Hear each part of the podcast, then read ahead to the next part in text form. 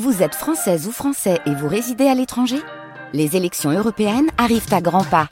Rendez-vous le dimanche 9 juin pour élire les représentants français au Parlement européen. Ou le samedi 8 juin si vous résidez sur le continent américain ou dans les Caraïbes. Bon vote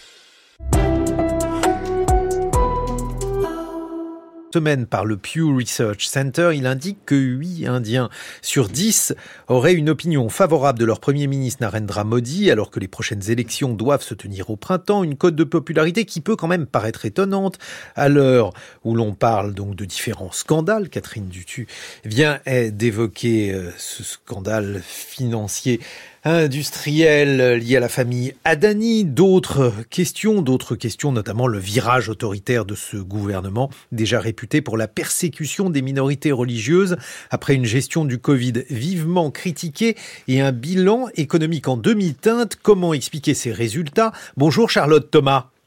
Bonjour. Vous êtes politiste, vous êtes spécialiste de l'Inde, collaboratrice du programme Asie du Sud du collectif des chercheurs Noria. Alors il faut tout d'abord nous préciser, Camille Thomas, comment ce sondage a été réalisé, parce que c'est toujours une question que l'on se pose en pareil cas.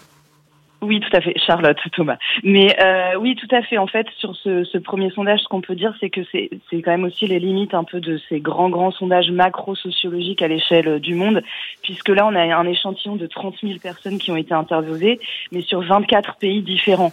Et euh, la petite limite aussi qu'on peut pointer de ces sondages, c'est qu'on n'a pas du tout d'indication sur euh, les catégories socio-professionnelles euh, des personnes interviewées. Est-ce que ce sont aussi des hommes, des femmes, des ruraux, des urbains Au sein de la population étrangère, est-ce que c'est la diaspora indienne ou non? Donc en fait, il faut déjà prendre cette, ce, cette, ce sondage avec mesure, avec, avec un peu de mhm. recul quant à la méthodologie. En revanche, euh, et euh, on va en parler un peu plus avant, mais effectivement, Narendra Modi, de toute façon, reste quelqu'un de très populaire, et ça, c'est indéniable. Mais alors, c'est quand même un peu étonnant parce que Charlotte Thomas, si on reprend donc euh, l'histoire de Narendra Modi, au début, il était considéré comme étant un, un économiste en chef, quelqu'un qui allait permettre de faire de l'économie de l'Inde ce qu'il avait fait de l'économie du Gujarat, l'État dont il est originaire. Est-ce que, par exemple, à cet égard, il a véritablement remporté des succès? Mais en fait, effectivement, c'est exactement ce que vous dites. Il a fait exactement comme au Gujarat. Mais en fait, au Gujarat, il a, ce qu'il a principalement fait, c'est qu'il a beaucoup communiqué sur ses résultats économiques. Quand Narendra Modi arrive au pouvoir en 2001 au Gujarat, l'État du Gujarat est déjà un État très riche et euh, un des plus riches d'Inde, euh, y compris sous le gouvernement précédent du Congrès. Mais Narendra Modi, sa grande force, c'est d'avoir utilisé la communication dans une dans une, euh, une amplitude qu'on n'a jamais vue. Par exemple, en 2016, on a beaucoup parlé de la campagne de Donald Trump, l'utilisation des réseaux. Mhm. Il faut savoir que Narendra Modi faisait ça lui depuis 2007, avec une personnification à outrance euh, de la des campagnes, de son pouvoir, une mise en avant qui peut être dangereux parfois, parce qu'effectivement, du coup, il est en première ligne, mais en fait, qui depuis plus de dix ans au niveau national s'avère payant. Mais alors, est-ce que si on regarde l'économie indienne, est-ce que véritablement, ce qu'il a fait euh, relève euh, de différentes prouesses d'un excellent chef de l'État? Non, non. Pardon, excuse-moi. non, non, mais je, je t'en prie, Charlotte. c'est que c'est qu'en fait c'est principalement euh, de la communication, de la mise en œuvre. Depuis euh, la première, Narendra Modi est élu pour la première fois au niveau national en 2014, avant d'être élu en 2019. Et en fait, depuis 2014, on enchaîne les, les campagnes communicationnelles euh, au ah. sens premier, hein, avec des slogans différents à peu près tous les six mois. Mais par exemple, si on parle des performances économiques, il y a un sondage un peu plus sérieux entre guillemets, en tout cas un peu plus consolidé, qui a eu lieu, qui a eu lieu tous les ans dans un journal qui s'appelle India Today et là, les, Indiens, par exemple, considéraient seulement à 44% que Narendra Modi était un meilleur Premier ministre dans les domaines économiques que son prédécesseur Manmohan Singh, qui lui euh, récoltait 42% des bonnes opinions. Donc vous voyez qu'il faut un petit peu nuancer sur le, rôle strictement économique. En revanche, euh, ce qu'on peut dire sur ces valeurs strictement économiques, c'est que d'une part, Narendra Modi a en fait euh, satisfait son électorat, qui n'est pas qu'un électorat, qui est aussi un électorat de classe, de caste très supérieur, puisque Narendra Modi est très proche des milieux d'affaires, donc il les a satisfaits sur des intérêts sonnants et trébuchants. Et d'autre part, il a aussi euh, donné, en fait, il, procure la sensation à la population indienne, au peuple indien entre guillemets, de euh, redonner une image internationale très valorisante à l'Inde. Et ça, ça compte énormément pour les Indiens qui ont longtemps souffert, entre guillemets, d'être un peu considérés comme des nains diplomatiques, des nains politiques à l'échelle internationale par rapport à la Chine.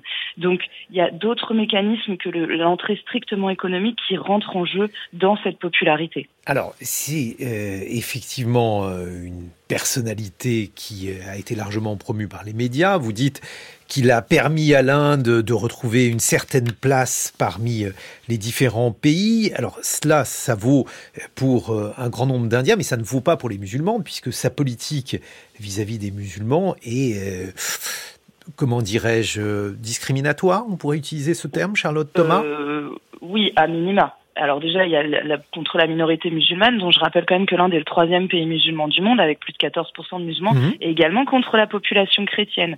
Euh, la population chrétienne est également victime d'attaques, euh, notées notamment... Au Combien y a-t-il de, de, chrétiens, pardonnez-moi je... À peu près 2,3% mhm. de la population indienne sur plus d'un milliard.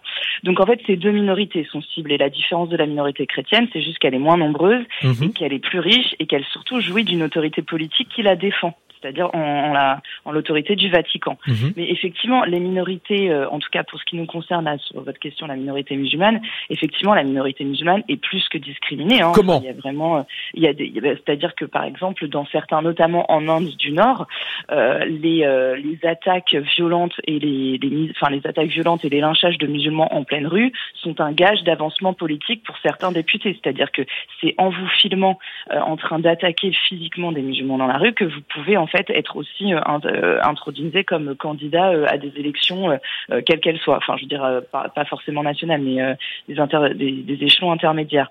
Donc effectivement. Donc on peut même parler d'une politique raciste à cet égard, Charlotte Thomas. Alors moi, je, je rentre pas par cette entrée, mais j'ai des collègues qui parlent de suprémacisme hindou. Voilà, ce qui, ce qui, ce qui est effectivement, Ça répond à votre question, et il se trouve aussi que j'ai j'ai consacré mes travaux de thèse et des post-docs à ce sujet. Effectivement, la minorité musulmane est discriminée, en tout cas de facto. Et il y a eu des tentatives de, comment dire, de d'aménagement du code civil et de euh, et de volonté aussi de changement des modalités d'attribution de la nationalité indienne qui faisaient penser aussi à une évolution très, enfin, une évolution progressive vers une discrimination de jurés des musulmans indiens. Mais effectivement, la situation pour eux est assez euh, assez alarmante. Et il faut rappeler d'ailleurs euh, Charlotte Thomas que cette politique qu'il mène à l'échelle de l'Inde, Narendra Modi, il l'avait jadis menée à l'échelle du Gujarat, euh, l'État dont il est originaire.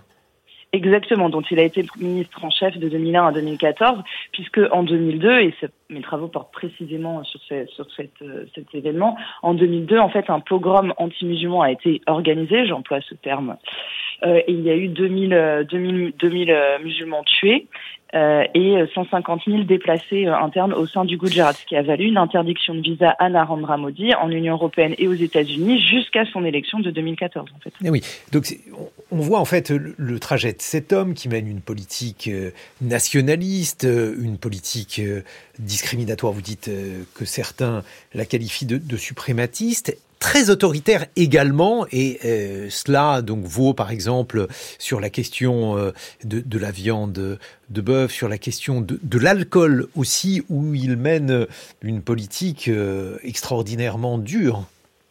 Oui, ça, l'alcool et la vache, enfin la viande de bovidé, ce sont des totems identitaires de la droite nationaliste hindouiste euh, classique. Mais je, voulais aussi préciser, déjà sur le Gujarat, il faut préciser que en dépit des sont très forts euh, pesant sur Narendra Modi, il a été, comment dire, il a été euh, euh, il n'a pas été reconnu coupable, voilà, impliqué, pardon, il n'a pas été reconnu coupable euh, effectif. Alors, il y, a eu récemment, il y a eu récemment quand même euh, un certain nombre d'articles, notamment dans le Financial Times, qui montraient que sa ah responsabilité. C'est ça, on est complètement d'accord, mais officiellement, enfin, je veux dire, par la loi, il n'est pas reconnu coupable. Mhm. Et par ailleurs, sur l'autoritarisme, on parle des minorités, mais il faut savoir que cet autoritarisme, autoritarisme comme souvent dans, euh, dans, dans, ce type de régime, est protéiforme. Il s'abat aussi sur toute forme d'opposition, donc politique mhm. bien sûr, mais également associative euh, et, et euh, médiatique, intellectuelle.